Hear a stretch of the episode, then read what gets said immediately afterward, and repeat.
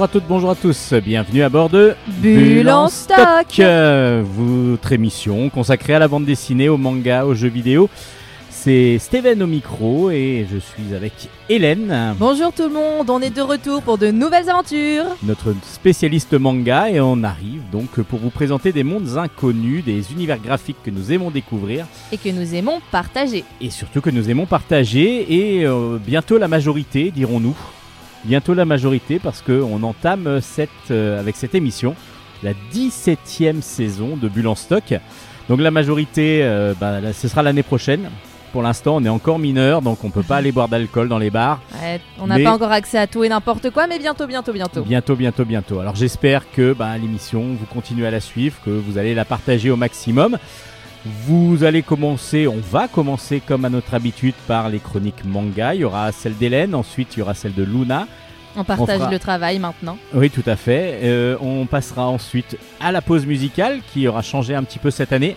Vous allez voir un petit peu le thème. On va choisir un thème tous les ans maintenant, c'est nouveau. Et puis ensuite chronique BD et puis un petit peu, ouais, oui, un petit une BD avec euh, du jeu vidéo dedans. Donc euh, du coup pour finir, ça va être une sorte Finir de chronique jeu vidéo BD. Donc euh, Première émission de Bulan Stock de la 17e saison. C'est parti du coup. Ikimasho Allez Hélène, c'est à vous. Hi.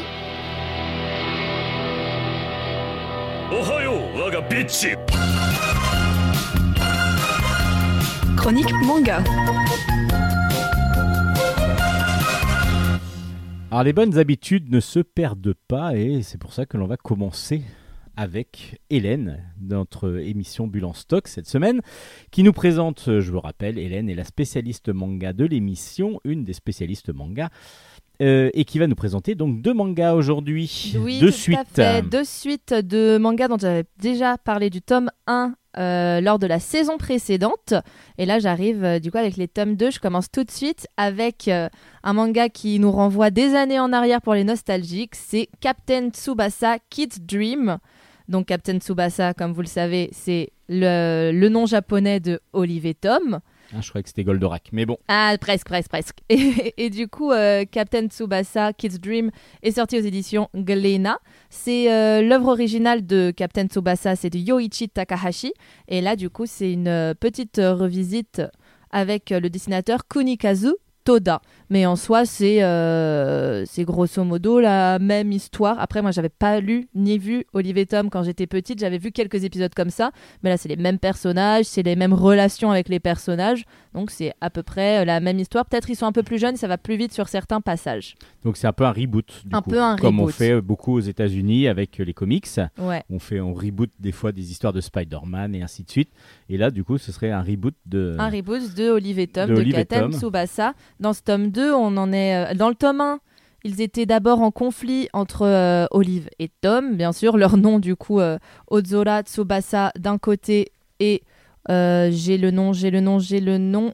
Wakabayashi, voilà, c'est compliqué. Wa- Donc c'est pas Olive et Wakabayashi. Tom du tout. Bah, Wakabayashi, c'est Tom et Ozora, c'est c'est- Olive.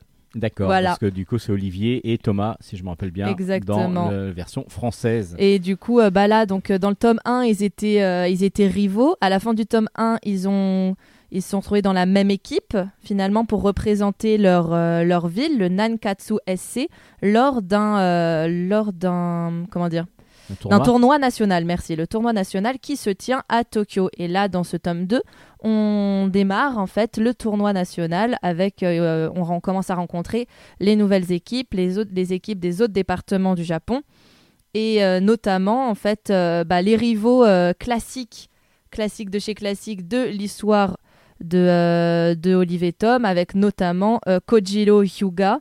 Euh, je sais pas Alors, son nom en ver- français. Voilà, en version ah, mais, euh, japonaise. parce que là, Japonaise. du coup, C'est celui, c'est celui qui est très grand, qui, euh, qui a sa- la tenue de leur équipe, elle est noire. alors et vous avez, a- vous avez il beau en me mode, regarder en disant s'il vous plaît aidez-moi, je ne sais absolument, Absolument pas, je n'ai jamais vu. Je Voilà. suis trop vieux pour euh, J'ai avoir pas vu le nom Olive et français, Tom. mais ceux qui, euh, ceux qui connaissent la série vont sûrement voir, c'est le, vont sûrement se reconnaître, c'est le rival euh, qui est un petit peu en mode euh, il faut je, je suis là uniquement pour la victoire et rien d'autre il y a que ça qui m'intéresse. Aucune donc ça c'est aucune pitié c'est Kojiro très très fort. Et du coup donc là le- dans ce tome 2 on a un, un, un match contre l'équipe de Kojiro et je trouve que les matchs dans le manga sont moins longs que dans la série je, Enfin, dans je la tiens à le série, dire ça dépend. Dans l'animé ou dans l'animé dans l'animé Ouais, dans l'animé, parce que du coup, le match pouvait durer plusieurs, sé- plusieurs épisodes. plusieurs et puis, euh, épisodes le La traversée d'un terrain pouvait durer quelques Ah, minutes. mais pouvait durer plus, même euh, plus que quelques minutes. Plusieurs, euh, justement, un épisode complet pouvait se faire sur une traversée de terrain. Quasiment, là, ça va très vite. Au contraire, c'est méga dynamique. euh, il a fait la passe, ah, il est reparti. Enfin, c'est- très, très dynamique. Et du coup, même si on n'est pas fanatique, enfin, moi, je suis pas fanatique d'Olivier Tom, etc., j'ai euh, j'ai accroché parce que je m'attendais, j'avais peur que ça soit languet et ça ne l'est pas. Donc, euh, voilà. À mon avis, pour les fans d'Olivier Tom, c'est une belle redécouverte de la série. Et pour ceux qui connaissent pas aussi, peut-être. Et pour ceux qui connaissent une pas, bonne série. pour les jeunes qui aiment bien le foot aussi, qui veulent se mettre au manga, c'est très facile à lire, donc aussi. Enfin voilà, je pense que tout ça fait que ça peut être, euh, que ça peut être une bonne lecture euh, pour petits et grands. Surtout qu'Olive et Tom, si je me rappelle bien, on les retrouve plus du tout. euh, ça doit plus être édité, je crois, les premiers tomes. Donc les du coup, euh, premiers, on les la voit première plus beaucoup, série, hein. on les voit plus. Enfin, c'est très difficile à trouver. Donc du coup, ben, peut-être revisiter Captain Tsubasa. Oui, Kids Dream, du coup, aux éditions Glénat, et c'est le tome 2 que j'ai entre les mains. やりきってないからやりきれない。現状打破を小さな声でやがて絶叫したくなる。ああやりきってないからやりきれない。やりきってないからやりきれない。どうせというのは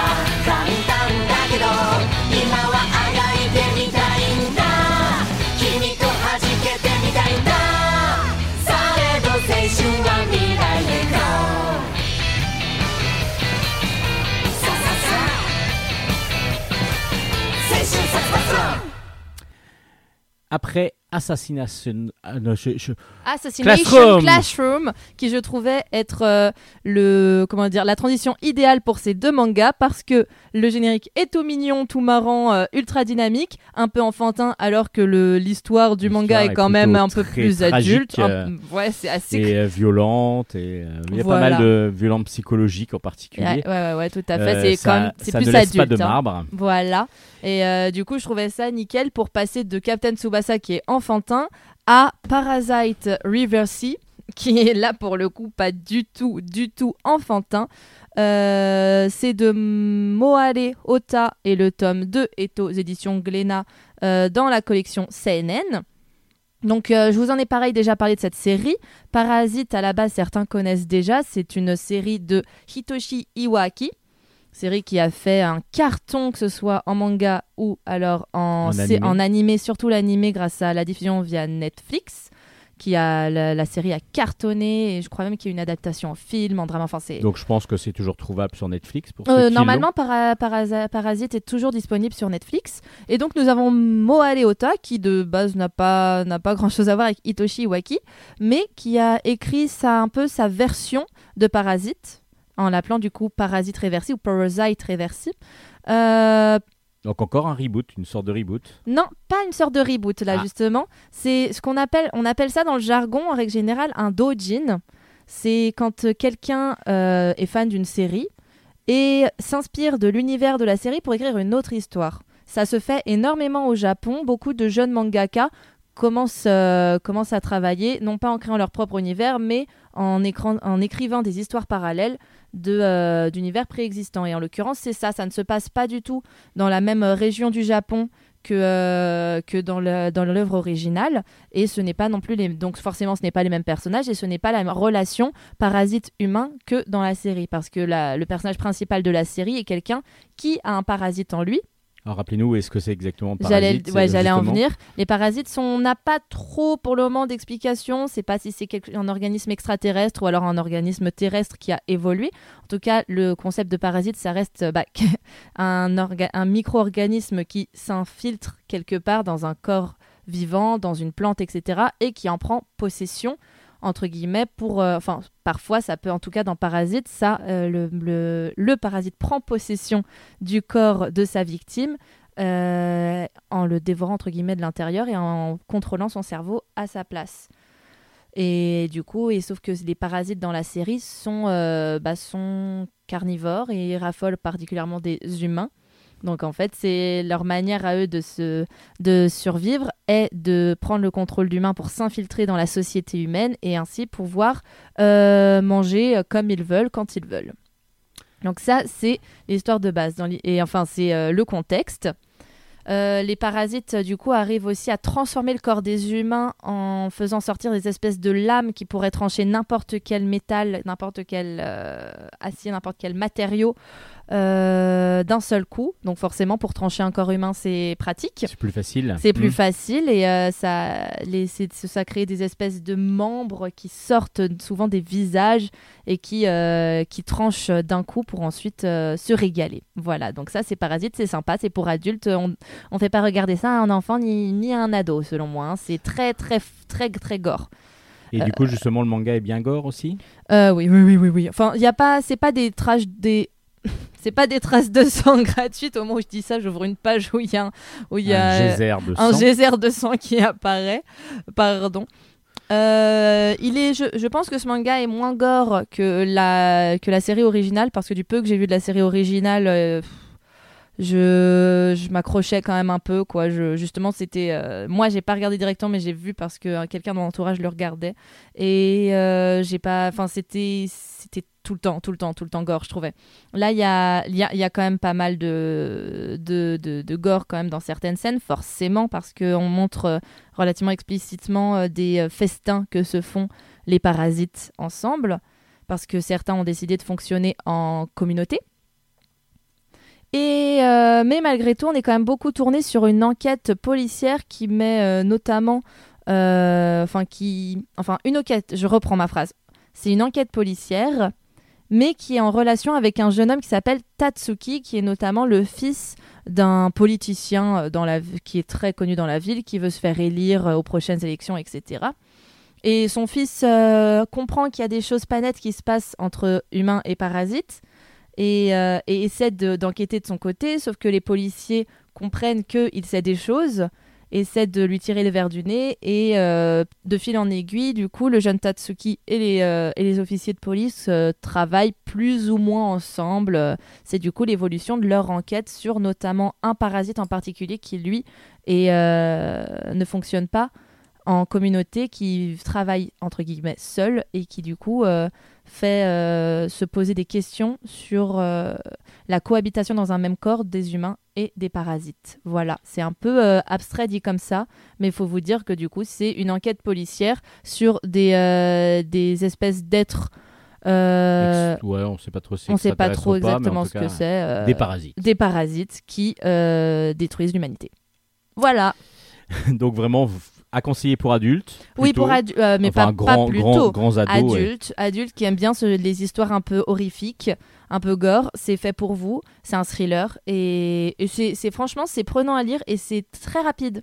Étonnamment, j'ai mis beaucoup moins de temps à lire ce tome, le tome de Parasite Reversi qui est euh, qui est pourtant compliqué, un peu recherché, etc. J'ai mis plus de temps, enfin j'ai mis moins de temps à le lire que Captain Tsubasa, où mine de rien c'est le rythme, euh, enfin c'est pas le même univers et ça se lit un peu plus lentement peut-être. Ouais, Parasite, parce ça que se vous lit êtes à moitié une serial killeuse alors que le foot vous ne connaissez rien quoi. Ah, c'est juste pour ça. C'est peut-être ça. Donc, euh, mais qu'est-ce qu'il fait avec le ballon? Je comprends pas. Oh, faut pas abuser non plus. Hélène, donc c'était euh, Parasite Reversi. Aux éditions Glénat dans la collection CNN, pour le moment, nous avons deux tomes de sortie. Merci beaucoup Hélène. Mais c'est toujours un plaisir. On passe maintenant à la chronique manga de Luna. On retrouve notre deuxième chroniqueuse manga, Luna. Bonjour Luna, Bonjour. qui donc enchaîne euh, après avoir a fait un petit essai dans la saison 16 de Bulle en stock, donc enchaîne sa 17e saison avec deux euh, chroniques aujourd'hui. La première, c'était c'est pas un manga justement, mais c'est une light novel. C'est euh, bah, du coup un roman qui est sorti aux éditions Delcourt dans la collection Moonlight Novel et il s'appelle Ce qu'il reste de nos souvenirs. Parce qu'il faut comprendre que dans Moonlight, c'est donc une collection de, de mangas plutôt euh, shoujo qui donc sont des mangas, mais qui sont des fois adaptés de light novel, donc de romans pour, plutôt pour adolescents. Et Delcourt a décidé des fois de sortir les deux, des fois que, le, que la light novel, des fois que le, que le, manga. En tout cas, c'est ce que ce qu'ils ont fait dans cette euh, pour cette euh, ce qu'il reste de nos souvenirs. Voilà, je cherchais le nom exact du le titre exact de, de ce que vous allez nous présenter. Alors de quoi ça parle? Alors, euh, ça parle d'un jeune lycéen solitaire et insocial qui s'appelle Ishimura. Il n'a aucun ami et est plongé dans son monde. À la pause du midi, il va dans une salle isolée. Elle était autrefois la salle d'audiovisuel du lycée, mais plus personne ne l'utilise. Comme plus personne n'y va, Ishimura l'utilise pour être seul et manger son repas en écoutant de la musique. Un jour, une fille du nom de Liyama entre dans cette salle alors que le jeune garçon est en train de manger. Surprise, Liyama fait tomber une petite pochette qu'elle tenait dans ses mains. Cette pochette contenait une multitude de clés USB. Ushimura décide de partir de la salle, mais avant de le faire, il l'aide à ramasser les clés. Après ça, Liyama lui dit de rester pour finir son repas et elle quitte la salle. À la fin de la pause, Ushimura part de la salle d'audiovisuel pour aller en cours, mais son pied heurte quelque chose. C'était une des clés USB de Liyama. Il décide de la mettre dans sa poche pour lui rendre plus tard. À la fin de la journée, en rentrant chez lui, Ushimura remarque qu'il a encore la clé USB sur lui et a oublié de lui rendre à sa propriétaire. En regardant de plus près, il remarque qu'il y a une petite étiquette avec marqué dessus Mémoire de suicide. Ishimura, intrigué, décide de regarder le contenu et il découvre un testament de suicide qu'Yama avait rédigé. Paniqué, Ushimura enlève la clé de son ordinateur et il décide de ne pas s'en mêler de ça. Le lendemain, il va donc essayer d'aller rendre à la clé, mais il n'a pas réussi. Yama va lui parler et fait ami-ami avec lui. Au fil de l'histoire, on découvre que la jeune fille souffre d'amnésie progressive et qu'elle ne supporte plus de voir sa vie se dissoudre petit à petit. C'est pour ça qu'elle voudrait mettre fin à sa vie. Mais Ishimura va essayer de lui en empêcher. Mais est-ce que cela va fonctionner? Alors, qu'est-ce que vous avez pensé de ce roman? Vous qui avez d'habitude plus l'habitude des mangas, bon là on est vraiment dans un univers de manga pur. Alors qu'est-ce que vous en avez pensé? Alors, moi j'ai trouvé que ce manga, euh, enfin ce roman du coup, était vraiment intéressant, mais des fois on a l'impression que l'auteur tourne un peu du pot et Autour euh, du pot. oui. Ah, vous avez dit quoi? J'ai cru comprendre que l'auteur tournait du pot, mais non, c'était autour du pot. Ah non, du coup, l'auteur tourne un peu autour du pot et a rajouté des paragraphes uniquement pour faire durer l'histoire, ce qui est assez dommage, mais l'histoire est quand même vraiment intéressante, même si on a du mal à rentrer directement dans le vif du sujet. Je trouve qu'il y a beaucoup de descriptions, même un peu trop, mais l'histoire reste vraiment intéressante et la fin est vraiment très belle. Alors les descriptions, bah, ça paraît un peu plus logique vu qu'on n'a pas le graphisme. Oui, comme Évidemment, le graphisme euh, va lui apporter la description que que- qu'en fait le, le romancier. Mais quand même, c'est plutôt euh, intéressant à lire et, euh, Oui, et quand on aime le manga, du coup, c'est vraiment un thème qui, qui est intéressant parce que je Oui. pense que ça rejoint vraiment la collection Moonlight. Mhm. Alors ça s'appelle. Ce qu'il reste de nos souvenirs, C'est de qui euh, c'est scénarisé par Natsuki Amasawa. Je crois qu'on avait oublié de le dire tout à l'heure. Oui, je crois. Et c'est aux éditions Moonlight Novel. donc de chez Delcourt. Oui, de chez Descours.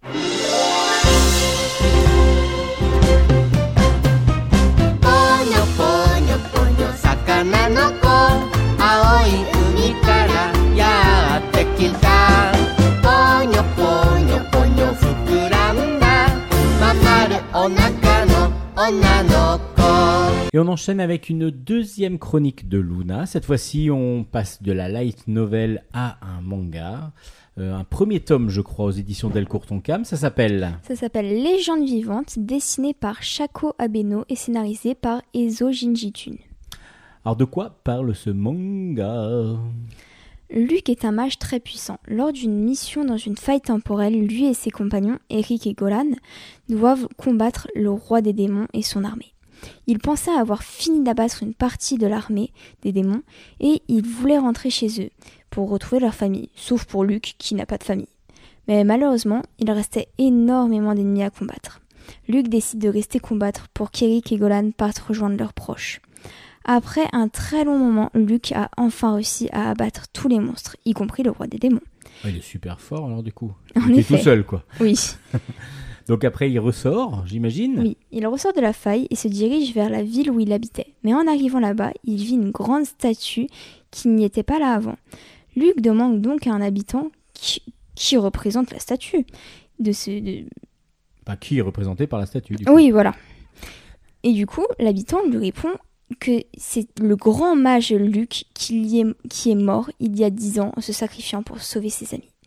Luc comprend donc que c'est lui. Il décide d'aller voir Golan pour lui donner des nouvelles, mais l'accès lui est refusé. Il va donc à la guilde des aventuriers pour rééditer sa carte de mage. Mais tout le monde dit que c'est un enfant. Alors il se regarde dans un miroir et il voit qu'il a rajeuni. Comment Luc va pouvoir avoir une nouvelle carte et comme est-ce qu'il va revoir Golan et Eric? Beaucoup de questions qui vont se résoudre dans la suite des tomes. Dans les suites des tomes, on espère en tout cas. Bah normalement c'est prévu qu'il y ait une suite. Bah, parce que là, dans le premier tome, pour l'instant, on n'a pas, on a que des, des questionnements apparemment. Oui, il y a beaucoup de mystères. Alors, qu'est-ce que vous en avez pensé? Alors j'ai beaucoup aimé ce manga car c'est un shonen assez original parce que Luc est déjà revenu 10 ans après son départ, mais en plus de ça il a rajeuni et je trouve que grâce à ça l'histoire est vraiment bien. Le style de dessin est vraiment beau et détaillé et les scènes de combat sont vraiment très belles. Donc, on est plus sur du manga d'action. Oui.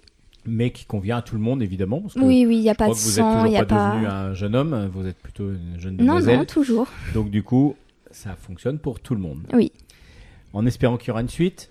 en coup, espérant. Ça s'appelle donc Légende vivante, sortie aux éditions Delcourt, dessinée par Shaka...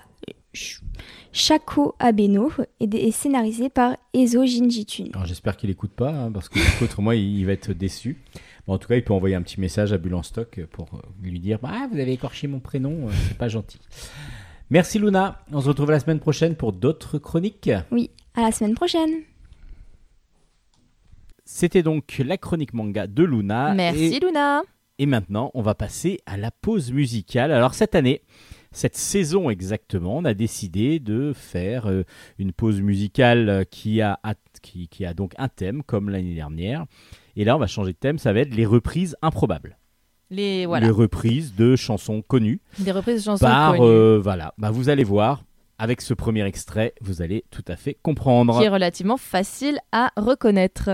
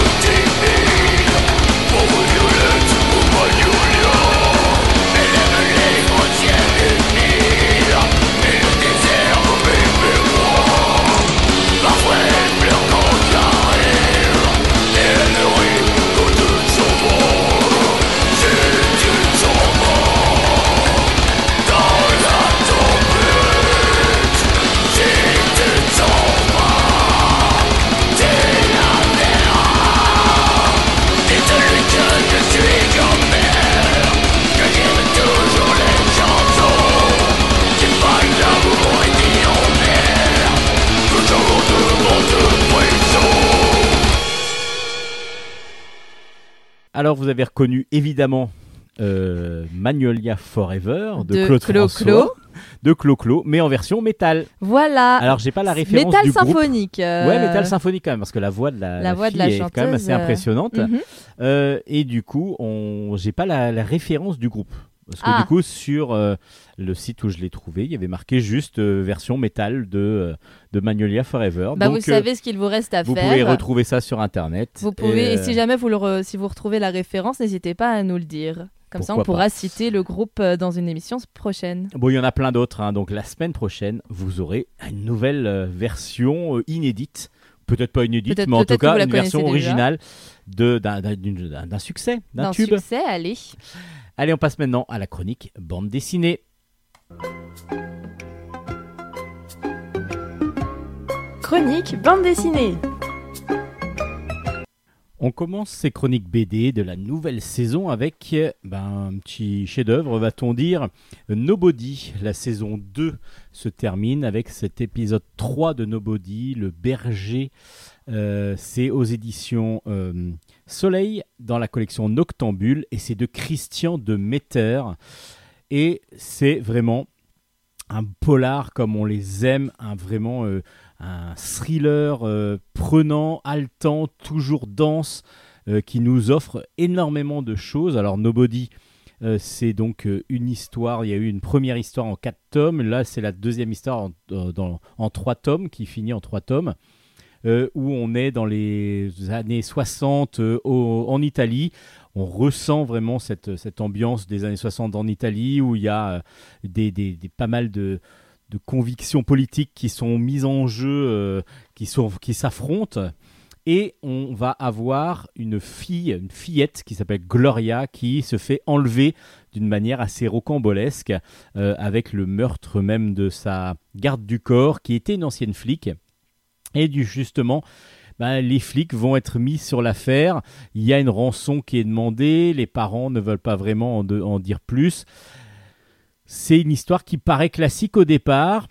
Et puis, nous, on va suivre bah, tous les tout- tout- tout- tous les partis, c'est-à-dire qu'on va suivre les parents, on va suivre aussi les flics, évidemment, euh, qui ont chacun leurs problèmes. Donc ça, du coup, c'est très intéressant. Il va y avoir une journaliste qui va soutirer des informations. On va avoir aussi les ravisseurs. Et puis on va avoir un joueur de foot, deux joueurs de foot exactement, des jumeaux qui jouent euh, dans, deux, dans deux clubs de Rome différents, euh, qui vont avoir des, mêlées aussi, qui vont avoir des problèmes. Euh, il va y avoir aussi une sorte de, maître chanteur euh, qui va les faire chanter justement. Ah, tout ça, on se dit mais dans quel sens ça va? Où on va arriver?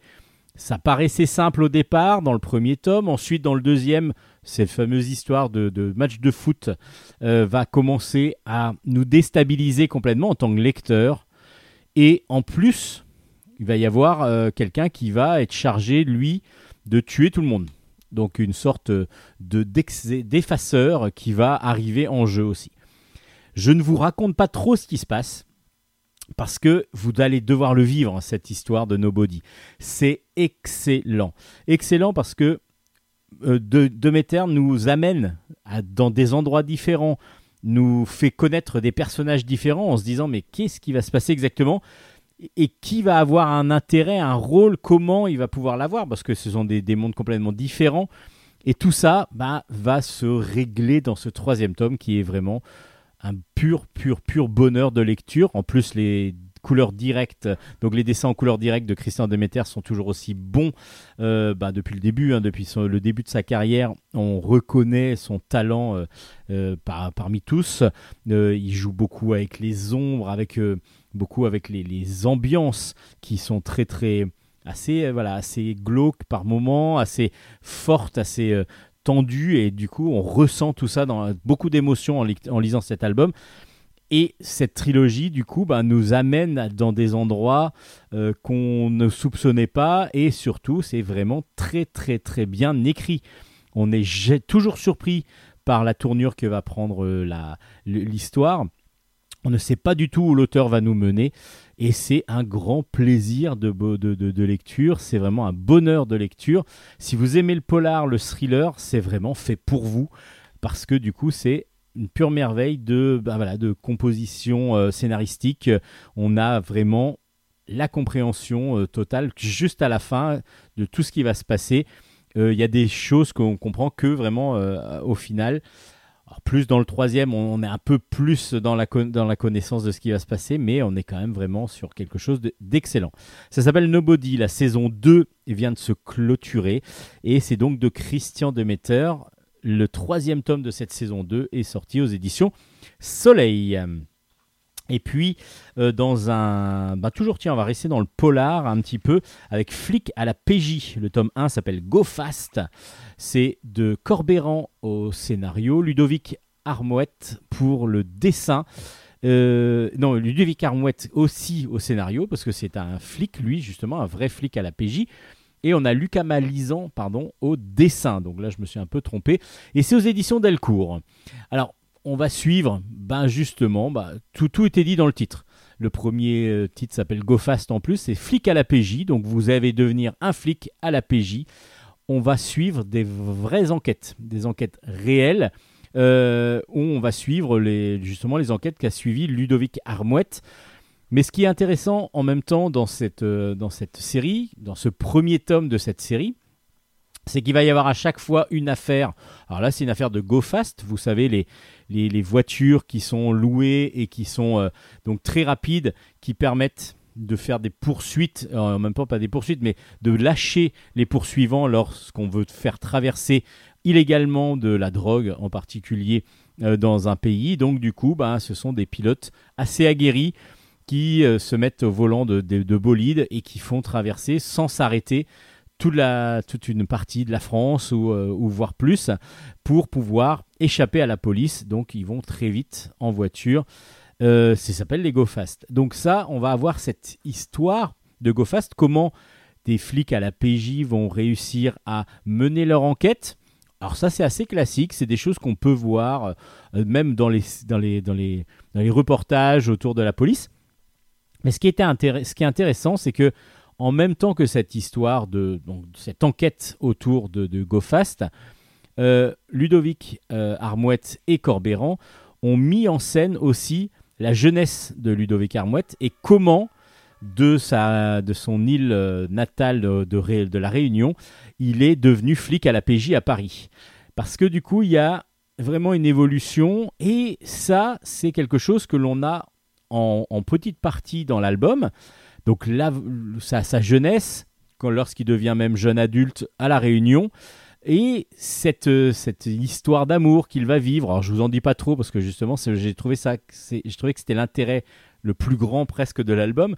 C'est que pour l'instant, on ne sait pas vraiment comment il est arrivé de l'île de la Réunion où il a toujours voulu être euh, policier, mais où c'est pas si évident que ça, à flic à la PJ, euh, donc chef même de flic à la PJ.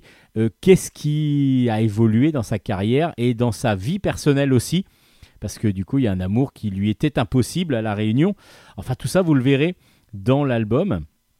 Et justement, ça, ce n'est pas réglé. Donc du coup, ça nous donne envie de lire la suite. Après, l'histoire, comme je vous dis, de Go Fast est intéressant, voir comment travaillent les flics. C'est donc bien documenté, évidemment, parce que c'est fait par un policier. Euh, et donc, du coup, ben, Flic à la PJ est plutôt une bonne, un bon premier tome, avec un dessin réaliste de Lucas Mal- Malizan qui fonctionne très bien. C'est un premier tome agréable à lire.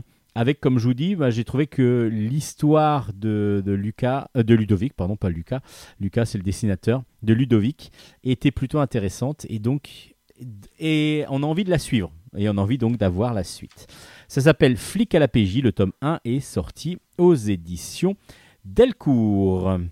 Dans un autre thème, complètement un autre thème, Oscuro and Rosa, c'est de Tony Sandoval.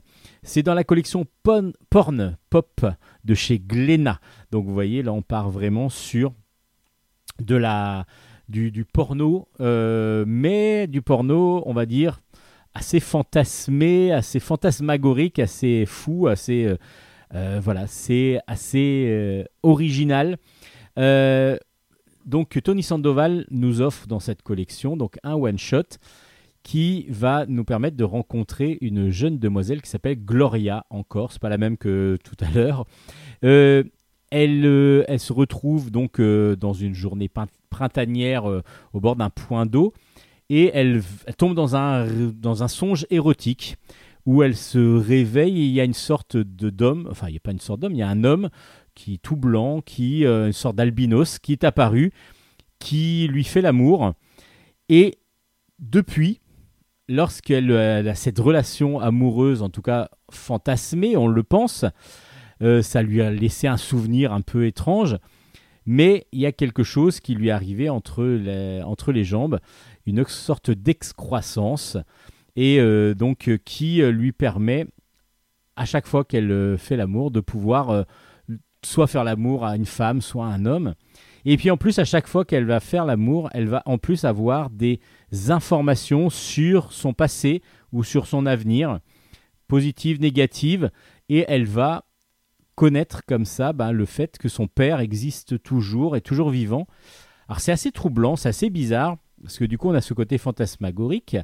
Et puis on va retrouver Gloria avec sa meilleure amie qui passe des vacances donc dans, sa, dans la villa que lui a laissé son père en, disparaissant. Et puis elle va euh, donc euh, vivre un petit peu avec sa, avec sa, sa, sa colocataire. En même temps, nous on va suivre le voisin qui lui est en pleine adolescence, en pleine puberté, avec un grand nez, avec des boutons partout, des stars partout, et qui ne cherche qu'une chose, c'est essayer de voir la poitrine des femmes et euh, des jeunes filles. Et là, du coup, il en a deux, deux, deux spécimens juste à côté de, lui, à côté de chez lui. Et, et ben, ça va pas obligatoirement se passer comme ça. Lui, c'est un petit peu les affres, les, difficultés de l'amour pour l'adolescent. Et du coup, ben, Tony Sandoval nous fait passer des bons moments, parce qu'il y a des moments humoristiques, il y a des moments complètement fantasmagoriques, il y a des moments pornographiques, mais vraiment très bien dessinés, et c'est pas non plus, euh, c'est pas non plus sale, dirons-nous, c'est vraiment euh, des, des, des relations sexuelles euh, tout à fait euh, euh, agréables à voir et à, contempler, surtout que le dessin de Tony Sandoval en couleur directe est vraiment sublime. Donc il donne un côté ces personnages ne sont pas bah, sont justement un peu exagérés un tout petit peu un grand nez et ainsi de suite donc du coup un petit peu caricaturaux et en même temps on a un dessin un peu réaliste pour tout ce qui est vraiment plus plus plus sensuel dirons-nous et euh, c'est troublant. Donc euh, tout l'album m'a paru troublant. J'ai été euh, partagé entre vraiment quelque chose de des planches qui sont superbes des, des récits bah, qui, je dis, bah, ça va tomber complètement dans le fan- fantasmagorique et du coup, ça revient vers un côté plus classique. Et voilà, du coup, on est bougé de gauche à droite par cet album qui s'appelle Oscuro en Rosa, à conseiller, enfin, c'est même pas à conseiller, c'est que pour les adultes, parce que c'est vraiment pornographique. Euh, la preuve, il est vendu sous cellophane euh, et n'est vendu qu'à des adultes, mais c'est vraiment un très très bel album, graphiquement très beau. Euh, après, scénaristiquement, c'est un fantasme, une sorte de fantasme que nous a créé là, Tony Sandoval. C'est assez impressionnant graphiquement et donc du coup à découvrir. Si vous aimez en plus cet auteur, je pense que ça vous fera plaisir. Donc ça s'appelle Oscuro en Rosa aux éditions Glénat.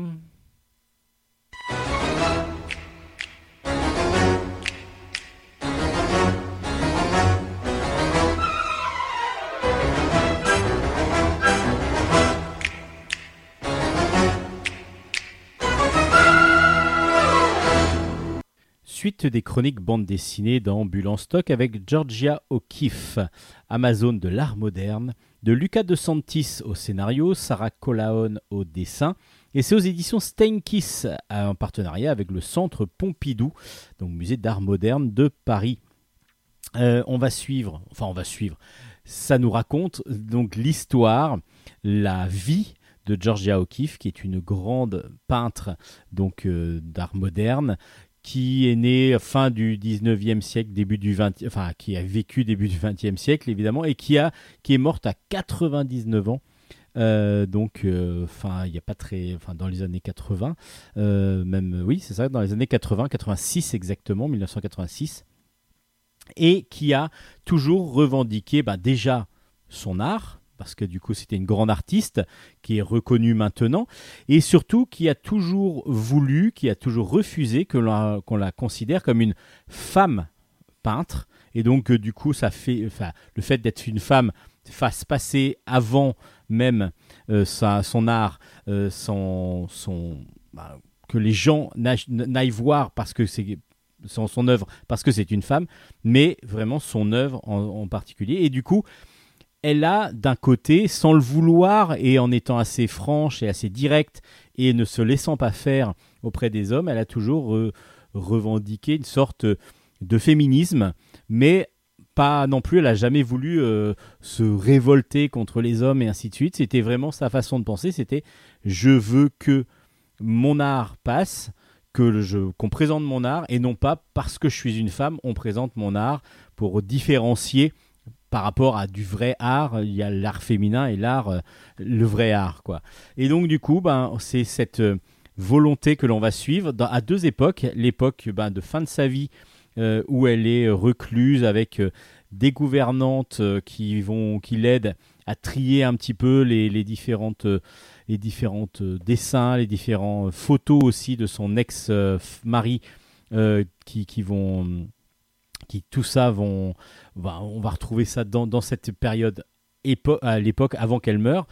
Et aussi ben, toute sa jeunesse euh, dans, à New York où elle va prendre des cours, elle va aussi donner des cours d'art et elle va tomber amoureuse du- d'un galériste qui est aussi photographe et qui va la faire monter un petit peu en grade dans l'art, mais suivant sa volonté à lui au départ et en fin de compte, elle, elle va mettre un petit peu le haut là en disant non, non, moi c'est pas ce que je veux. En tout cas, c'était une femme forte et c'est ce qu'on va retrouver dans cet album, euh, donc euh, très très bien illustré avec euh, bah, beaucoup du coup de, alors c'est du dessin noir et blanc mais avec une couleur unique à chaque fois dans chaque planche et puis par moment des styles graphiques qui font vraiment penser beaucoup au tableau justement de Georgia O'Keeffe et le jeu comme ça euh, même de la mise en scène de certaines planches euh, joue vraiment beaucoup avec l'art euh, et l'art contemporain en particulier. Donc ça s'appelle Georgia O'Keeffe, Amazon de l'art moderne, plutôt à réserver aux fans justement d'art moderne. Je pense que ça peut très très bien fonctionner si vous voulez faire un cadeau à quelqu'un qui et adore ce style de- d'œuvre. Dans un autre style, là, on va parler plus de politique, la solution pacifique, l'art de la paix en Nouvelle-Calédonie. C'est de Macchio et Grécy au scénario, et c'est de Casalanguida au dessin. C'est aux éditions Delcourt dans la collection Ancrage. Alors, de quoi parle cet album? Bah, déjà dans, le nom du titre, déjà vous l'avez pas mal, La- l'art de la paix en Nouvelle-Calédonie. On va se retrouver donc on a tous entendu parler qu'il y a eu euh, des traités de paix en, Afrique du Sud pour arrêter l'apartheid entre Mandela et, euh, ses opposants. Et du coup, euh, il s'est passé la même chose en France. En France, exactement, en Nouvelle-Calédonie, qui à l'époque était donc euh, français, qui était une colonie française.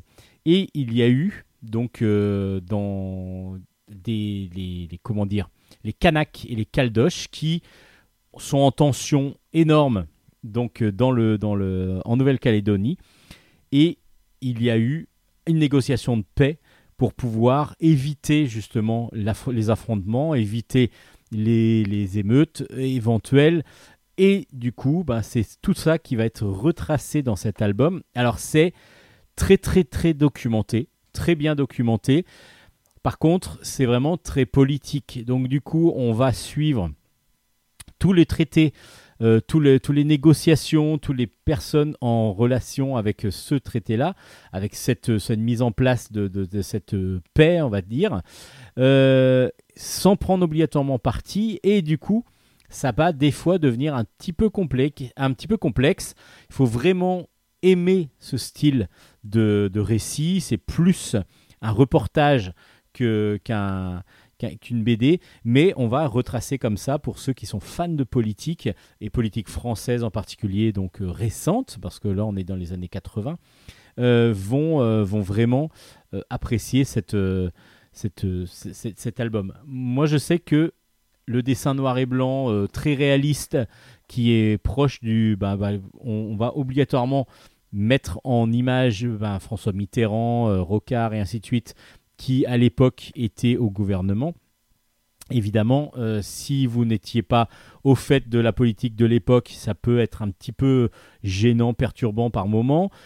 Et puis, bah, en même temps, vous allez vous, rentrer dans cette histoire de la Nouvelle-Calédonie qui est voilà qui, qui c'est vraiment un album politique un album autour de la politique et autour du, de, ce, de, cette, de ce traité qu'il va falloir découvrir par vous-même. Moi je sais que c'est pas des albums que j'ai dû faciliter à lire mais vraiment je reconnais que c'est très intéressant si on est attiré par le sujet euh, d'a- d'avoir un album comme ça qui nous permet de tout décortiquer avec une enquête très très précise. Ça s'appelle la solution pacifique l'art de la paix en Nouvelle-Calédonie.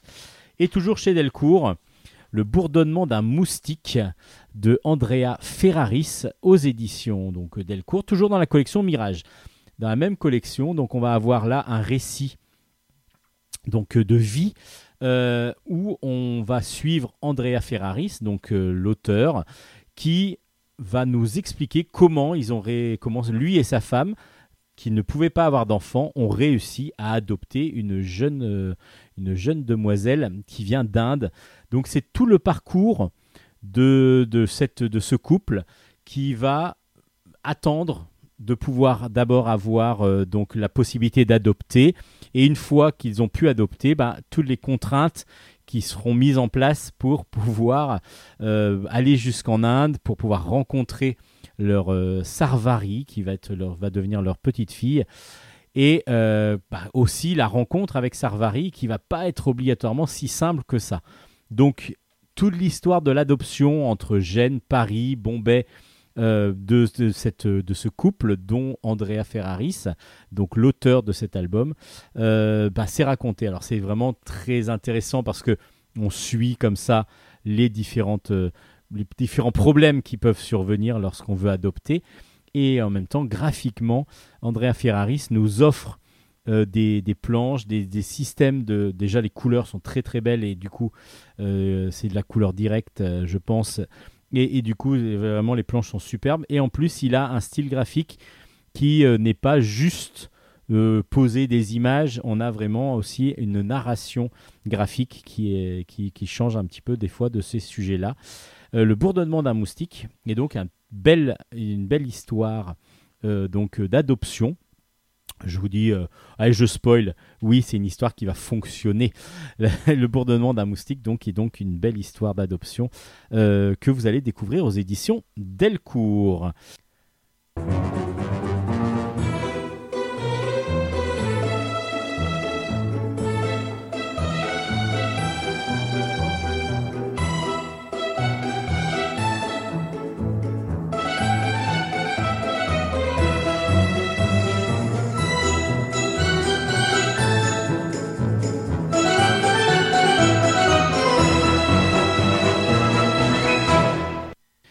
On passe maintenant à un coup de cœur euh, qui s'appelle L'île des oubliés. C'est de Roger Setter au scénario, de Fred Verviche au dessin, et c'est aux éditions Phileas. Euh, L'île des oubliés, c'est l'histoire, on va suivre l'histoire bah, d'une famille. C'est Alexis, une jeune femme euh, très belle, qui va arrive en Crète en vacances et qui va revenir sur le passé de sa famille donc de sa mère. Sa mère est amie avec. euh, donc, elle sait que sa famille vient de là, de, vient de d'une d'une d'une île, enfin d'une ville plutôt, qui, s'appelle Plaka. Et sa mère est en relation. Donc, quand sa mère sait qu'elle va euh, donc vers Plaka, elle dit bah, va voir mon ami euh, qui tient un- une auberge là-bas. Et justement, elle va voir son ami et son ami lui raconte comment bah, vécu, a vécu sa famille, la famille d'Alexis, donc sur Plaka. Parce que il y a Plaka, donc, mais aussi en face de Plaka, il y a une île, une île qui s'appelle, je vais retrouver le nom, Spinalonga. Spinalonga, c'est une île qui est donc en face de Plaka et euh, qui a été, qui a servi dans les années euh, euh, 50, euh, après la guerre, euh, à héberger, à mettre un petit peu euh, à part les lépreux. C'était l'île des lépreux, c'est-à-dire qu'il y avait des cas de lèpre qui arrivaient euh, donc euh, en Italie et les gens venaient euh, donc euh, sur l'île. Ils étaient même obligés d'aller se confiner sur l'île de, de, de- de Spinalonga. Euh, Alexis va d'abord voir l'île vide. Elle est surprise parce que du coup il y avait quand même pas mal d'habitations, etc. Et là, l'ami de sa mère va lui expliquer ce qui s'est passé vraiment pour sa famille à elle. Alors je vais pas trop, trop vous en dire, mais sa famille a été touchée justement par cette maladie. Et du coup, on va remonter grâce avec Alexis et grâce à cet ami euh, sur les origines de cette île. Enfin, pas les origines vraiment de cette île, mais pourquoi l'île est devenue l'île des lépreux et qu'est-ce qui s'est passé exactement ben, pour les habitants de Placa. Et puis, on va suivre comme ça pendant plusieurs années la vie qui va se créer petit à petit sur l'île avec un dirigeant, avec euh, des choses qu'on va leur demander, euh, qui vont demander de plus en plus, ben, comme un hôpital décent avec un médecin et des médecins même qui vont venir euh, régulièrement pour pouvoir soigner les malades et qui vont même essayer de trouver des vaccins pour, pour vaincre la, la lèpre. Et tout ça, c'est mis en image. Donc cette histoire est très très intéressante parce que on a une histoire familiale qui en même temps prend racine dans, un, dans une réalité euh, donc, euh, qui n'est pas fictionnelle. Et en même temps, on a le dessin de Fred Verviche, un dessin tout en élégance, avec en particulier les femmes qu'il arrive si bien à dessiner, qui sont absolument sublimes, longiformes, euh, filiformes, qui sont absolument superbes. Et du coup, les couleurs en plus font ressortir cette, tout- toutes ces planches. Et ben, du coup, on a l'impression d'être dans le soleil. On a l'impression euh, voilà, d'être, d'être sur une île de Crète. Et c'est absolument magnifique. Donc graphiquement, c'est superbe. Scénaristiquement, on est surpris parce que je ne connaissais pas l'île des lépreux. Bah, après, on ne peut pas tout connaître. Mais justement, Roger Setter nous offre la possibilité de pouvoir euh, donc euh, découvrir cette île. Alors, faut dire que c'est tiré d'un roman qui a été donc qui s'appelle aussi l'île des oubliés de Victoria Hils- Hislop, pardon, euh, qui a qui a déjà été tiré à plus de 2 millions d'exemplaires à travers le monde. Donc, c'est quand même une histoire connue. Mais l'adaptation de Roger Setter est vraiment très très bonne, je pense. J'ai pas lu le roman, mais je pense parce que du coup, ça nous fait vraiment ressentir euh, toute cette. euh, En plus, comme il y a plusieurs époques, on a ce ressenti graphique aussi qui est très agréable parce que pas trop, pas trop fort, pas trop violent. Et euh, Fred Verviche arrive toujours à nous, à nous rendre quelque chose de superbe. L'île des oubliés aux éditions Phileas, c'est vraiment une grosse recommandation de Bulle en stock. Et puis une série que je ne connaissais pas, pareil, qui est une vraiment une très belle série qui euh, commence, j'espère, j'espère qu'elle n'est pas finie, on verra. c'est aux éditions Kamiti, ça s'appelle Aeka. Donc euh, le volume 1 s'appelait Hiver rouge, c'est de Christian Simon et Fuat Ercole au scénario, Fabrizio Constantino au dessin. Et le volume 2 est donc sorti, qui s'appelle Le Dernier Printemps, et euh, toujours par les mêmes auteurs. Et on est au Moyen Âge, au Japon, et on suit une jeune demoiselle qui s'appelle donc Aeka, qui est la fille unique d'un riche seigneur, et elle assiste euh, au tout début du premier album. Je vous parle du premier album parce qu'il faut que vous compreniez un petit peu de quoi ça parle. Euh, le, premier album parle donc de cette jeune demoiselle qui vit euh, la fête, la fête de la de- de- comment dire la victoire contre les dragons. C'est-à-dire que les hommes et les dragons vivaient en harmonie. À un moment donné, il y a eu une sorte d'embrouille qui est expliquée dans l'album. Je vous en raconte pas plus pour que vous puissiez aller le découvrir. Et du coup, les dragons étaient exterminés par les humains. À part que euh, il y a la fête des dragons, donc qui, euh, qui donc la mort des dragons, qui a lieu tous les ans. Et ce jour-là, il y a un jour où euh, elle, est encore adolescente, euh, même pas adolescente, jeune, jeune, de moi, jeune fille. Euh, euh, il y a un tueur qui arrive dans cette, euh, dans le, dans le, dans le fort de son père et qui tue tout le monde et qui va enlever Aeka. Il va l'enlever, alors on se dit, ben, c'est pour se venger de quelque chose, etc. Oui, alors il y a une vengeance derrière, on vous, l'explique après, mais il va surtout la, lui apprendre à se battre et à devenir une sorte de samouraï. Aeka comprend pas trop, nous non plus, mais tout va prendre son sens. Parce que justement, dans le deuxième tome, on va retrouver Aeka qui là, elle est devenue donc une sorte de samouraï, et qui va elle-même aller sur les traces de. Bah, elle va tuer d'abord des, gardiens. En gros, il y a le le- l'empereur du, du Japon qui est aidé par euh, donc euh, euh, comment dire par des sortes de gardes du corps, des très très des femmes qui sont très très fortes justement très grandes guerrières et elle va essayer de les exterminer. Aika va essayer de les exterminer une par une.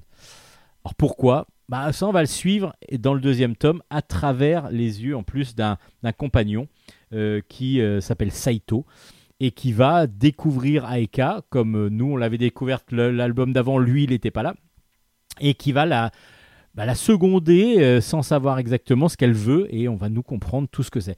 Et c'est absolument excellent. Pourquoi? Parce que bah, il y a quelque chose que je va pas que je vais pas du tout spoiler, euh, qui est qui rend vraiment, alors c'est un récit du coup qui devient beaucoup plus moins classique, dirons-nous. Et justement, l'histoire entre les dragons et les hommes est vraiment le centre d'intérêt du diptyque et que l'on voilà c'est vraiment excellent. Euh, le scénario est surprenant. En plus la narration est différente des deux dans les deux albums. Dans le premier album on a une narration assez classique avec des événements qui se poursuivent les uns après les autres.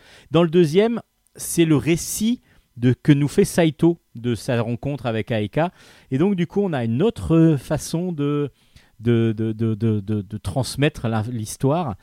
Et c'est très intéressant. J'ai trouvé que voilà, scénaristiquement, c'est bien avancé, c'est bien différencié en plus les, les, les deux époques. Et puis après, on a vraiment l'histoire qui derrière est intéressante. Je vous en dis pas trop parce que j'ai été surpris et j'aime être surpris en bande dessinée. J'ai pas l'impression d'avoir relu quelque chose que je connaissais déjà. Je trouve que la légende de Aika est vraiment très très belle. Et puis le dessin, il est somptueux, un dessin euh, réaliste euh, et en même temps bah, avec beaucoup beaucoup de dynamisme, des couleurs sublimes, Euh, vraiment très très beau très très beau diptyque. Alors j'espère qu'il y aura d'autres aventures, mais je vous en dis pas trop. En tout cas, allez découvrir ce très très beau diptyque aux éditions Kamiti. Ça s'appelle A et K. Le volume 1 et 2 sont sortis. Le deux- deuxième tome, qui est donc le plus récent, s'appelle Le Dernier Printemps. Et je vous recommande vivement, et Bulle en stock vous recommande vivement cet album. Et donc, il vaut quand même mieux avoir lu le premier. Donc, du coup, euh, lisez vraiment les deux en même temps. Et vous allez vous régaler. Et avant de passer à quelque chose, bon, d'autres, albums encore, hein, mais peut-être un peu plus jeunesse, on va passer à un album qui pour moi me paraissait jeunesse. Et puis du coup non. Je vous dis tout de suite, il y a pas mal de choses qui sont un peu irrévérencieuses. Ça s'appelle Sami Parade. Le tome 1 s'appelle Le Diable et dans la classe. C'est de Tony Emerio au scénario, Dominique Enbo au dessin. Et c'est aux éditions Monsieur Popcorn qui est diffusé maintenant par Kenes Éditions. Sami Parade, c'est euh, l'histoire du fils du diable, tout simplement. Donc le diable, euh, lui, en a ras-le-bol de voir que les mortels euh, ne... sur Terre, donc les humains, sont toujours partagés entre le bien et le mal. C'est-à-dire qu'il n'y a pas tout le monde qui veut devenir méchant et donc devenir venir en enfer. Lui, ce qu'il veut, c'est récupérer le maximum de monde en enfer. Et donc, du coup, euh, la tentation du diable n'est pas toujours pas toujours acceptée par tout le monde. Donc, ce qui fait qu'il y a un équilibre qui se crée entre les méchants, les gentils, et, et lui, bah, ça le désespère complètement. Alors, il va par la proposition, par son fils va lui faire une proposition, c'est d'aller au plus proche de, de, l'humain, mais au début de sa vie. Donc, c'est aller voir les enfants. Et donc, son fils dit, bah voilà, je vais moi transmettre la mauvaise parole, essayer de les déjà de les pervertir, mais dès l'école. Donc, qu'est-ce que je vais faire? Qu'est-ce qu'il peut? Alors, il réfléchit, réfléchit. Bah, je vais créer un magazine de bande dessinée qui est complètement irrévérencieux et donc qui va permettre de pervertir les enfants. Et c'est ce qu'il va faire parce que son père lui dit bah vas-y, ton idée est bonne, vas-y. Lui il se retrouve un petit peu bah, contraint euh, donc euh, d'aller euh, sur sur terre pour faire ça. Bon l'idée voilà, ça pourrait être très sympa, euh, mais il y a plein de choses qui se passent derrière, comme par exemple la rencontre dès le début avec un pédophile qui va passer plutôt un mauvais quart d'heure. Euh, et justement, bah, c'est là qu'on se dit, s'il y a un côté humoristique déjà, bah, très humoristique même, Tony Emerio est quand même un, un auteur qui euh, nous a déjà donné des, bons, des très bons albums humoristiques. Mais là, il va presque plus loin et donc du coup, on est vraiment sur de l'irrévérencieux, euh, sur du trash par moment, justement euh, bah, la vision euh, de ce que va devenir le, ce fameux pédophile, qui, enfin routier pédophile, c'est assez impressionnant. Et puis bah, tout est tout est du même acabit, donc c'est-à-dire que dès qu'il va arriver dans l'école, évidemment il choisit une école religieuse, très religieuse, à part qu'il va y avoir une maîtresse qui va arriver, qui est loin d'être une bonne sœur, euh, en tout cas comme on l'entend. Euh, et puis il va y avoir plein plein de choses, plein d'humour, plein, mais un petit peu trash, irrévérencieux. On est plus dans le côté South Park, euh, dans, dans l'humour. Et donc, du coup, c'est peut-être pas à mettre entre toutes les mains, parce que je pensais vraiment que c'était un album plus jeunesse au départ. Et puis non, non, non. Mais par contre, c'est un régal. Un régal d'humour, de dessin aussi. Le dessin est très jeté, très enlevé. Et du coup, en même temps, fait cartoon. Il y a vraiment un petit peu euh, un double, double lecture du dessin qui est vraiment euh, très agréable à suivre. Et il y a tout ce côté révérencieux et drôle de Tony Emerio derrière qui est excellent. Vraiment, c'est un auteur à découvrir. Euh, J'essaierai de faire une interview rapidement de, lui pour pouvoir euh, bah, vous montrer un petit peu tous ses talents et, les différentes euh, cordes qu'il a à son arc. En tout cas, allez découvrir Samy parce que Samy, c'est donc ce petit, le, fils du diable qui va pervertir des, des- des jeunes gens. Est-ce qu'il va réussir ou pas? Bah, Allez découvrir ça dans ce premier album qui s'appelle donc Le Diable est dans la classe aux éditions Popcorn, Monsieur Popcorn exactement. C'est un pur régal graphique et aussi scénaristique, mais attention à ne pas mettre toujours entre toutes les mains.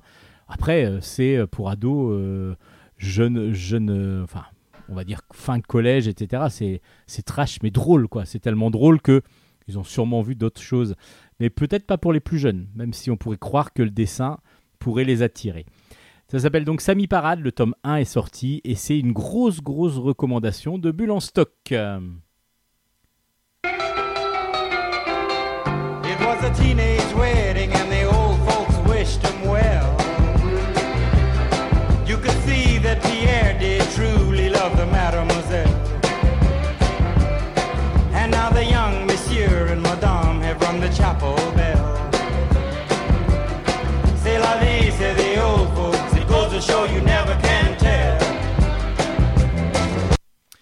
Allez, on continue avec des albums euh, bah, un peu plus, euh, on va dire, familiaux, avec Genius, par exemple. Le tome 1 s'appelle Un robot pas comme les autres.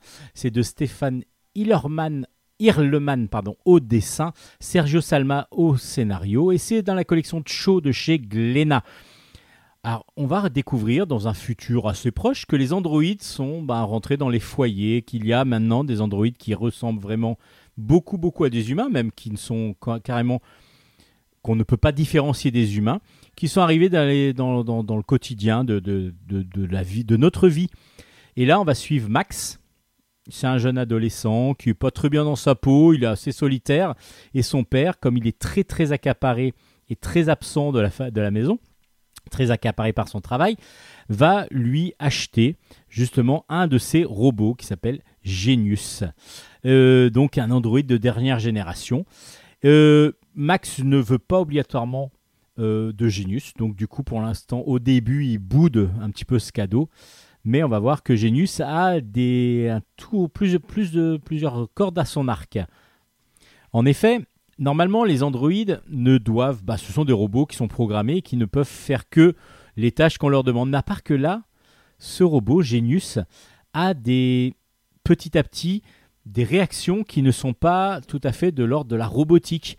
On est plus sur de l'humain, donc il va réagir, il va être, il va y avoir des sentiments qui vont commencer à se poindre en lui, et du coup on va voir cette évolution dans ce premier album. C'est plutôt intéressant parce que c'est pas flagrant dès le départ, c'est petit à petit, il va y avoir des, en fin de compte c'est par petits, euh, petites parties, en plus c'est par, euh, c'est dans, c'est des, des, des histoires de, de 5-6 pages, et à chaque fois il va y avoir une sorte de sentiment qui va nous poindre, mais pas naître complètement dans, dans, le, dans, le, dans le robot, mais au poindre, et justement, on va le ressentir un petit peu, et juste, c'est c'est justement cette subtilité, je trouve, qui est très intéressante dans cet album, parce qu'on pourrait dire, ah bah voilà, le robot il devient humain direct, boum, et là non, c'est par petites touches, et ces petites touches vont nous faire en même temps toucher ben, justement les différents sentiments humains qui vont, euh, que, par lesquels va passer Max et évidemment que petit à petit Genius va aspirer et va, va essayer de, de, de mettre en place pour lui-même. Alors c'est normalement une machine, ça ne doit pas marcher comme ça normalement.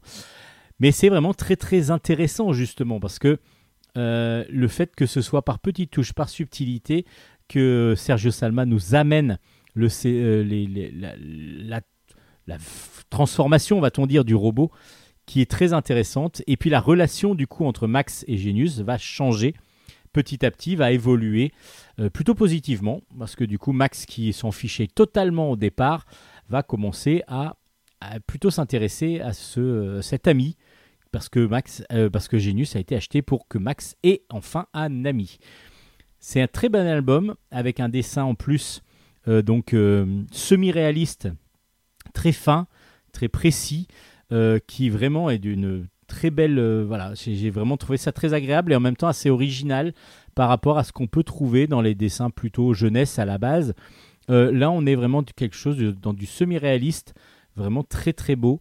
Et ses premiers albums est pas une claque, mais très intéressant. J'ai vraiment trouvé ça très agréable à lire, avec plein de, de subtilités dans le scénario qui sont à découvrir. Ça s'appelle Genius. Le tome 1 est sorti donc aux éditions Glénat. Un tome 8 cette fois-ci avec euh, Boulard. Boulard qui, vous savez, est le cancre euh, des profs, celui qu'on retrouve qui est toujours en terminale quasiment. Euh, et là, le tome 8 de Boulard, parce qu'il vit ses aventures tout seul, entre guillemets, c'est-à-dire que après les profs, quand il sort du lycée, bah, évidemment, il a sa vie. Et là, sa vie, bah, c'est cette fois-ci en mode couple, oui, parce que du coup, Chloé, euh, sa, sa, chérie, peut-être sa future femme, a accepté et ils, ils vont donc aller vivre ensemble dans, cette, euh, dans, l'album, dans, dans cet album. On va donc découvrir les débuts de ce, de ce jeune couple euh, qui va vivre en appartement avec toutes les difficultés que ça va apporter, toutes les contraintes automatiquement et puis aussi tous les manques qui vont petit à petit poindre.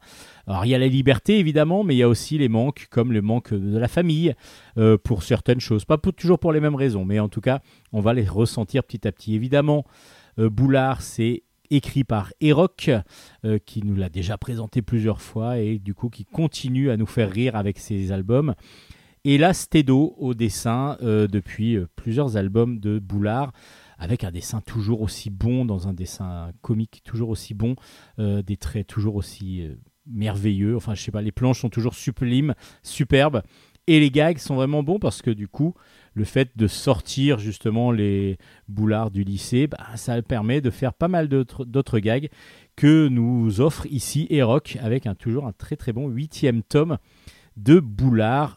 C'est aux éditions Bambou, mais ça vous l'avez deviné, parce que depuis le début, les profs, Boulard et toutes les séries, donc du coup, qui sortent de, de- de- de- des profs, sont aux éditions Bambou. Donc Boulard, le tome 8 s'appelle En mode couple, et c'est aux éditions Bambou. Cœur Collège, le tome 1 s'appelle Secret d'amour. C'est de Becca au scénario euh, et Maya au dessin.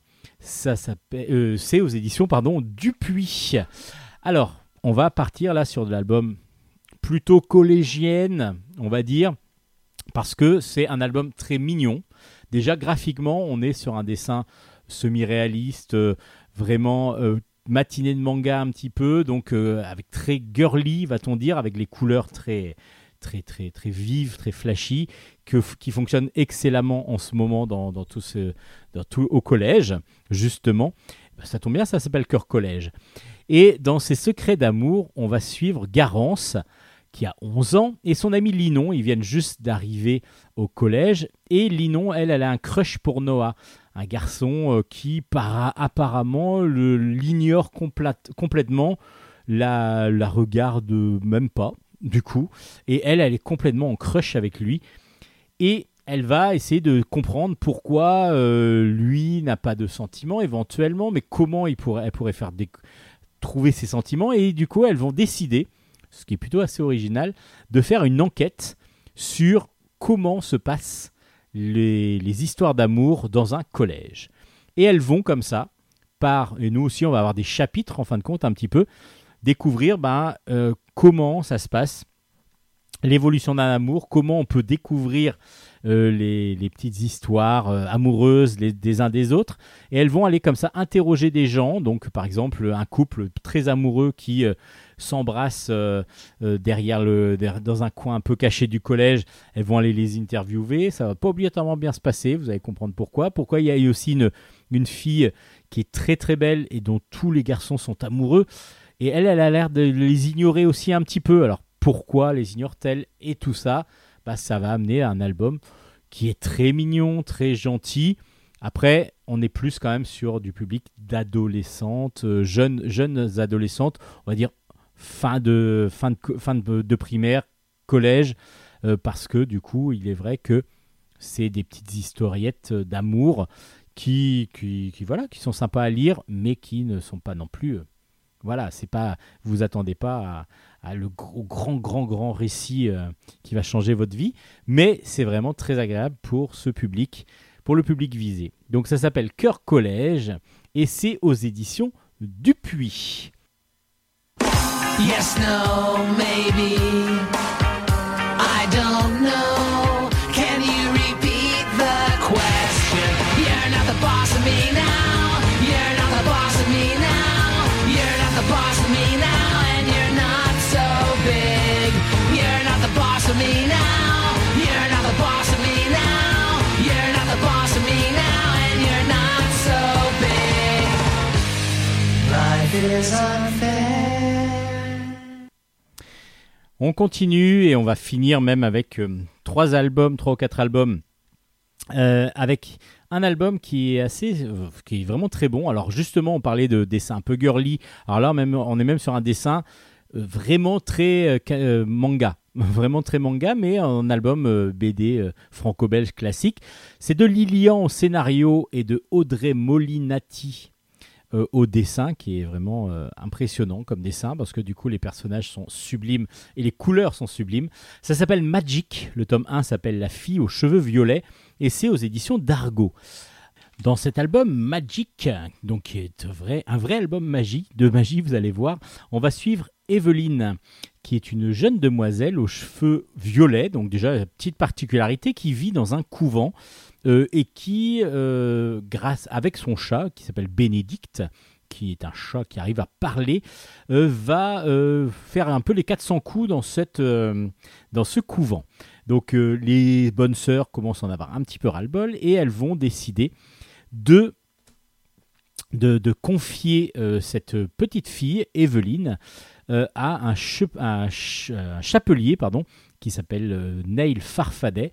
C'est un chapelier londonien euh, qui, euh, à la base, n'est qu'un artisan et qui, en fin de compte, va se révéler être beaucoup plus que ça et va faire découvrir à Evelyne, c'est surtout l'importance de, de ce personnage, qui elle est et d'où elle vient exactement. Nous, on le sait déjà un petit peu, parce qu'au début de l'album, on a vu à une autre époque, justement, euh, été passé quelques exactions contre des sorcières que l'on avait exterminées, et du coup, euh, on a donc cette petite fille aux cheveux violets. Alors, je vous raconte pas trop parce que du coup, c'est une histoire qui reste assez simple, mais du coup qu'on va aimer découvrir au fur et à mesure, euh, qui est assez assez original par certains côtés, c'est-à-dire par le côté de la narration est assez original parce qu'elle change euh, de quelque chose d'assez classique, vu qu'on part dans un passé, après on arrive à maintenant, donc on a quand même des clés déjà, nous, un petit peu de ce qui va se passer, en particulier Bénédicte,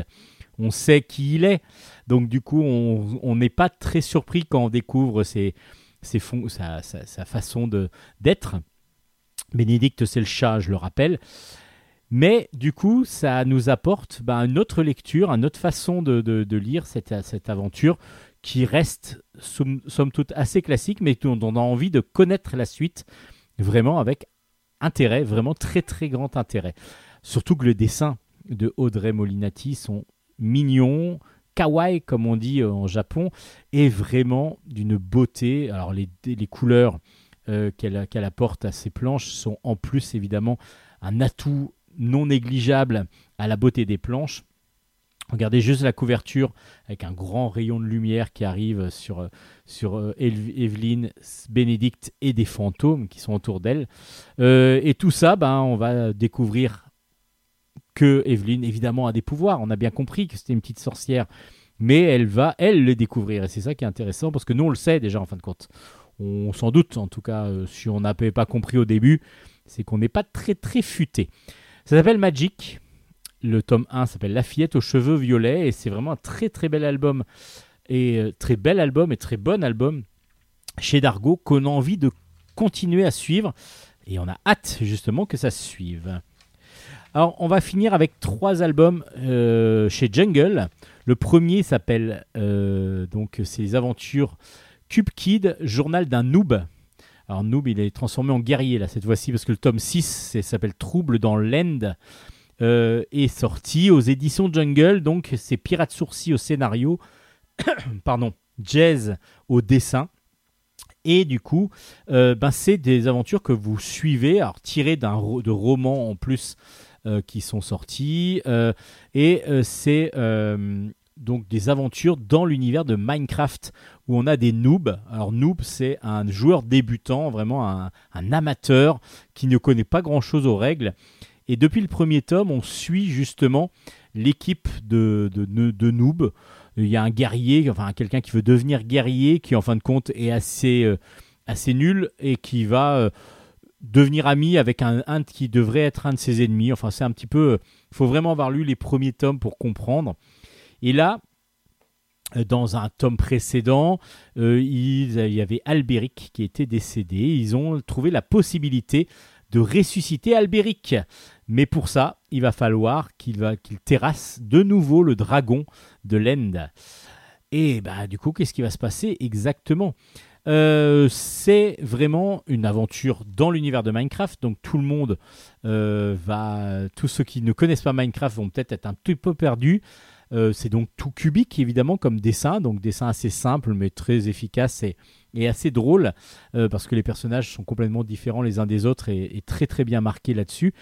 Et puis, euh, par contre, il vaut mieux avoir lu les premiers tomes parce que si vous arrivez dans ce, dans ce sixième tome, vous comprenez pas qui est Albéric, qui sont les autres protagonistes. Donc, du coup, vous êtes un petit peu perdu. Donc, lisez, c'est plutôt à suivre quand même. Donc, le journal d'un noob euh, aux éditions Jungle. Le tome 6 est sorti. Mais pour ceux qui sont fans, pour ceux qui l'ont déjà découvert, et euh, qui euh, donc euh, du coup ont déjà suivi les premiers épisodes ou alors il faut lire les cinq premiers épisodes pour pouvoir vraiment suivre au mieux. Alors c'est plutôt pour les plus jeunes, hein. plutôt pour suivre au mieux pas cette aventure du journal d'un noob. Tome 6 est donc sorti aux éditions Jungle.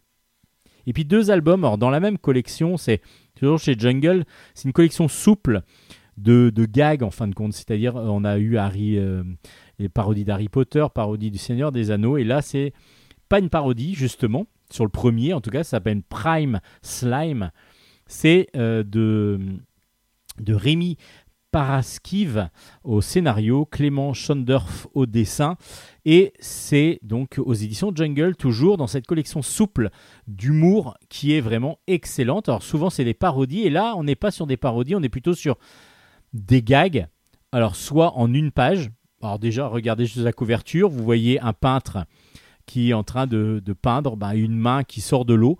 Et on voit quelqu'un ben, derrière en train de se noyer. Et donc avec juste la main qui sort de l'eau. Donc voilà c'est l'humour un petit peu euh, pas trash parce que si on a un petit peu de l'humour trash quand même dedans mais l'humour absurde on a de l'humour euh, caustique par moment et toujours les personnages bon enfant c'est-à-dire bon enfant c'est ce sont des personnages comment dire ce sont des personnages tout ronds, donc ils ont qu'une tête ronde, avec des expressions de visage quand même. Et puis donc c'est des dessins tout simples, en tout cas pour les personnages. Donc ils sont neutres en fin de compte. Ils sont neutres. On ne peut pas reconnaître que c'est une femme, un homme. On peut un petit peu, mais sans, bah, grâce à leurs vêtements par exemple. Mais après, on est vraiment sur euh, le gag. Donc ça veut dire que la personnalité du personnage est important par moment, mais sans être le plus important. Et donc le dessin nous donne comme ça euh, des, des ambiances assez, euh, assez originales. J'ai beaucoup, beaucoup apprécié. L'humour est très, très bien. Il y a vraiment des gags dont on n'attend pas la chute. Donc souvent c'est en quatre cases. Et donc du coup, la quatrième case va vraiment nous surprendre. Et c'est excellent. Ça s'appelle Prime Slime. Point de vue graphisme et point de vue dessin. Euh, point de vue dessin, point de vue scénario. Vraiment, vous allez prendre vraiment du bon bon temps, de, du bon plaisir de, de lecture. Parce que c'est vraiment excellent. Très bonne série. Euh, alors j'espère qu'il y en aura d'autres, honnêtement. hein, parce que du coup, c'est euh, plein, de, références en plus. C'est excellent. Euh, donc euh, Prime Slime aux éditions Jungle. Et dans la même collection, il y a le deuxième tome de Super Nintendo Bros qui est sorti. Alors là, c'est dans la collection parodique. C'est pour ça que je disais au début de l'émission, pour ceux qui l'ont écouté, qu'il y aurait un album qui euh, traiterait un peu du jeu vidéo. Bah, c'est celui-là. C'est de Pirate Sourcil au scénario, Nico Neda au dessin. Et on est toujours aux éditions Jungle. C'est là, cette fois-ci, la parodie, non pas du Seigneur des Anneaux, non pas d'Harry Potter, mais de Nintendo. Et pas que de, Super Nin- de, de- Mario Bros. Évidemment, on va retrouver Mario, on va retrouver son cousin Luigi. Alors évidemment, il s'appelle pas Mario, il s'appelle un petit peu différent, je sais plus comment c'est exactement. Mais euh, c'est euh, c'est- tous les personnages. Il va y avoir Kirby au lieu de Kirby, par exemple, des personnages comme ça. Mais c'est tout l'univers Nintendo, donc du coup, vous allez avoir évidemment du Mario, mais vous allez avoir du Kirby, vous allez avoir du Pokémon, vous allez avoir du euh, Animal Crossing. Et il vaut mieux connaître ces univers-là pour vraiment rigoler. Mais vous allez rigoler par contre. Si vous connaissez les univers, si vous aimez le jeu vidéo, vous allez vous fendre la poire. C'est vraiment excellent. Super Nintendo Bros. C'est vraiment excellemment fait. Les gags sont bons parce que ça donne beaucoup de références évidemment au jeu. Mais si vous les avez pas, ben, vous tomberez peut-être un petit peu à côté de certains gags. Mais quand vous les avez, c'est d'une drôlerie. Alors le dessin en plus ressemble à du Mario sans vraiment y ressembler. Et puis ça peut aller au très trash. Ça peut aller très loin. Ça peut aller très loin des fois. Pirate Sourcil ne se bloque en rien dans cet album. C'est vraiment excellent. Le Super Nintendo Bros. tome 2 est donc sorti aux éditions Jungle. Dans cette collection souple d'humour que je vous recommande grandement, c'est plusieurs fois que je vous dis euh, que, euh, que, cette, que cette collection est vraiment excellente. Et ben, Super Nintendo Bros. euh, on était passé à côté du 1, mais le tome 2 est vraiment excellent. Moi, je vais courir acheter le 1 justement parce que j'ai adoré cet album. Et c'est sur cet album, donc gros coup de cœur de Bulle en stock, que nous allons finir l'émission.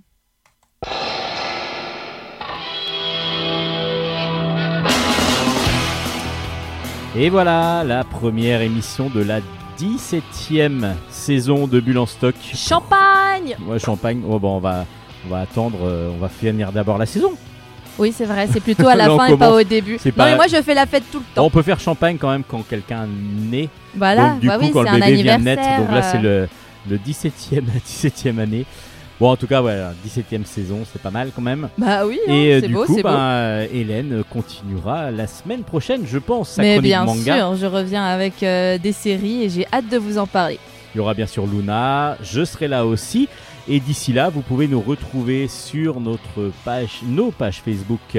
Qui s'appelle pour la page de l'émission Bulle en stock, Bulle avec un S. Et vous pouvez aussi nous retrouver sur la page de mon voisin qui s'appelle Steven Bescon Et sur voilà. Facebook. Et il y aura pas mal de choses dessus. Et là, bientôt, euh, allez, il y, a un- Instagram qui est, qui est aussi, qui, donc, s'appelle, euh, je pense, Bulle en stock. Voilà, on, Tout on va- simplement. on est en train de, de C'est le même logo. Le- le- le- L'Instagram est, est lancé. Il faut juste que j'arrive à poster dessus. Mais quand on est vieux, c'est pas évident. je vais vous donner quelques, quelques petits tips pour utiliser Instagram, il n'y a pas de souci. Donc normalement sur Instagram, tout, tout, tout, bientôt. Bah peut-être pour cette émission. On va essayer de la mettre en ligne Allez. sur Instagram. Allez, en tout cas un lien pour l'émission. Évidemment, vous pouvez la retrouver aussi sur Radio Grand Paris euh, avec euh, le grand, l'immense l'unique L'unique. euh, Nicolas Godin, Merci Nicolas de qui nous est donc héberger. euh, le- voilà, qui nous héberge, qui nous diffuse, et vous êtes évidemment aussi, il vous est possible aussi de nous écouter en podcast. sur sur- euh, toutes les plateformes euh, qui diffusent du podcast. Ouais, quasiment toutes, je crois. Mais oui.